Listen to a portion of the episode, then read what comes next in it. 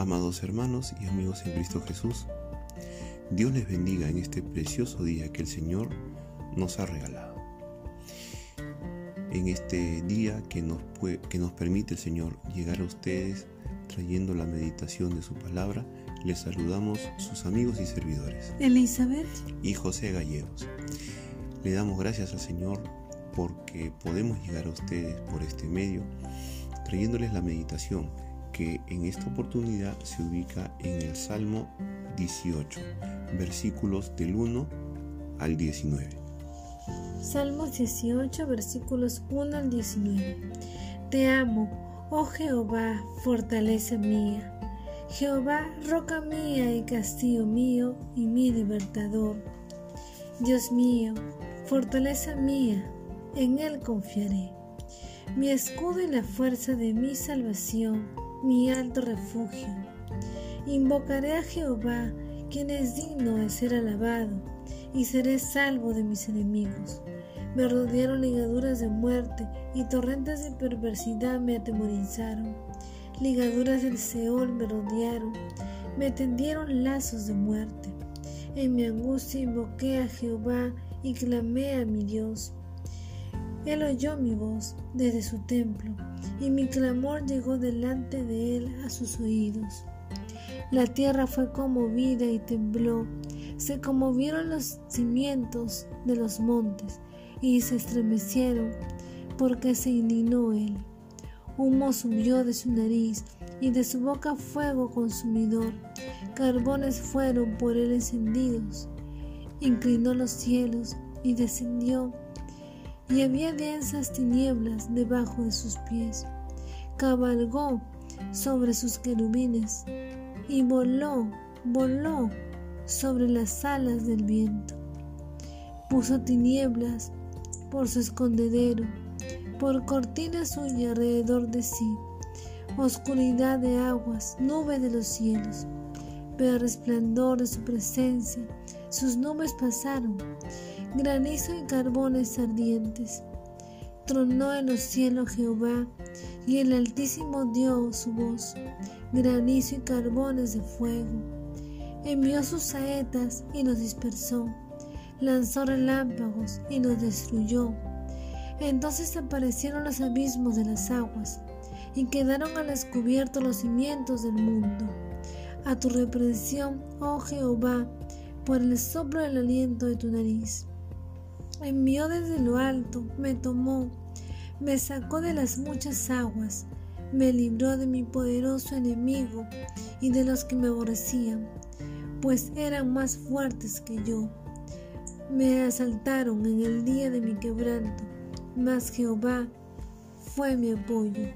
Me sacó al lugar espacioso, me libró, porque se agradó de mí palabra de Dios llega hoy a nuestra vida por medio de este precioso salmo. Eh, para esto eh, quiero comentarles un poco acerca de la extensión de este salmo. Este salmo en realidad tiene 50 versículos, pero para poder entender la esencia de lo que quiere decir este salmo hemos cogido del 1 al 19, para poder entender mejor y aprovechar mejor este salmo. Es como cuando una persona está enamorada y quiere escribir una carta. Muchos podrían demorarse varias horas y podrían escribir más de una cara o inclusive hojas cuando uno está enamorado. Esto es lo que estaba pasando David. Este salmo fue escrito por David para agradecer a Dios por darle la victoria en todas sus luchas y pruebas. Está alabando a Dios por todas las veces que le ha salvado de pruebas y peligros. Y en este tiempo también, amado hermano y amigo, tú y yo, todo siervo de Dios, hoy también se encuentra en una batalla contra las fuerzas de la maldad. Una vez que hemos visto eh, la esencia de este salmo, vamos a proceder con, con la meditación de esta porción.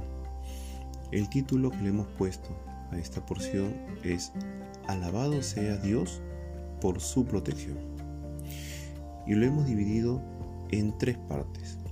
La primera es, Dios es nuestro refugio firme. Está los versículos del 1 al 2. David comienza con un paso firme, un paso muy que expresa todo lo que quiere decir.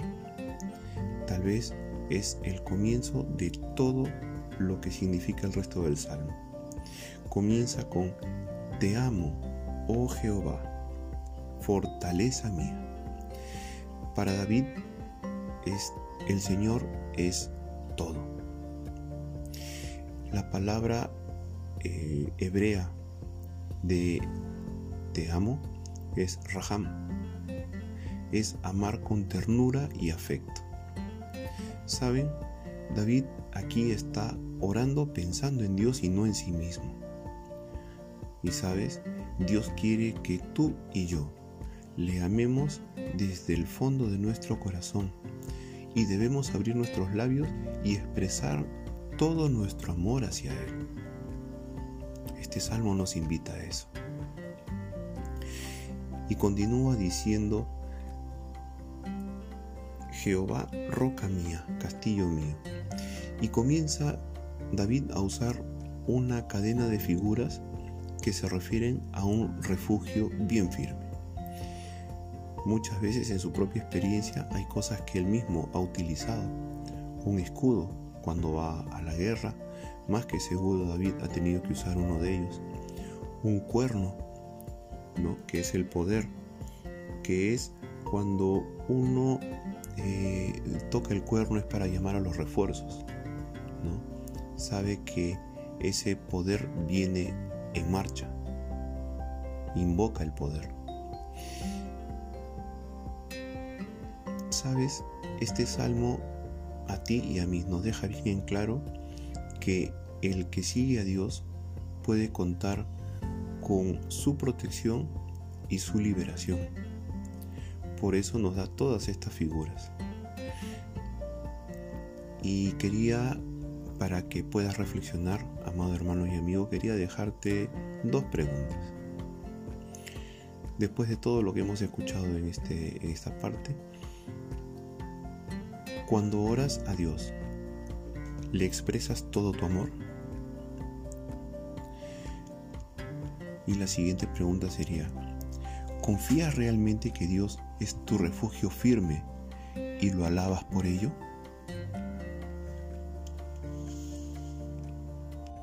El segundo punto es, debemos clamar a Dios en la dificultad, entre los versículos 3 y 6.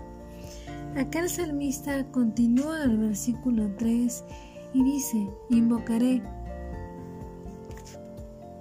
Y aquí en este versículo 3, donde dice, invocaré a Jehová, quien es digno de ser alabado y seré salvo de mis enemigos, al decir invocaré, que podría ser invoco, esto también hace referencia de que él tiene la costumbre de invocar a Dios con la confianza de que Él lo librará, ya que lo ha librado siempre. Es una afirmación de su experiencia personal que Él ha tenido y tiene delante de Dios. Asimismo también vemos que Él dice que es digno de ser alabado. Y eso es lo que tú y yo debemos hacer, así como el salmista. Debemos invocar a Dios con una actitud de reverencia y de alabanza pues Él es grande y es digno de toda adoración. Y esta actitud de reverencia nos va a ayudar a reconocer que Él es Dios y que no es nuestro siervo, pues Él no tiene que hacer nada de lo que tú y yo le pidamos, sino que Él actúa en favor nuestro solamente por su gracia y su misericordia. En los versículos siguientes, 4 y 5, él habla acerca que le rodearon, dice ligaduras de muerte, y torrentes de perversidad le atemorizaron. Ligaduras del Seol me rodearon, me tendieron lazos de muerte. Y acá podemos ver esas eh, grandes problemas que él tenía, ¿no? Era una crisis que experimentó el rey David. A menudo él estaba perseguido y en peligro de muerte, causada por personas que le querían hacer daño, principalmente por el rey Saúl. Y acá también podemos notar de que él tenía temor y se sentía que no había escapatoria.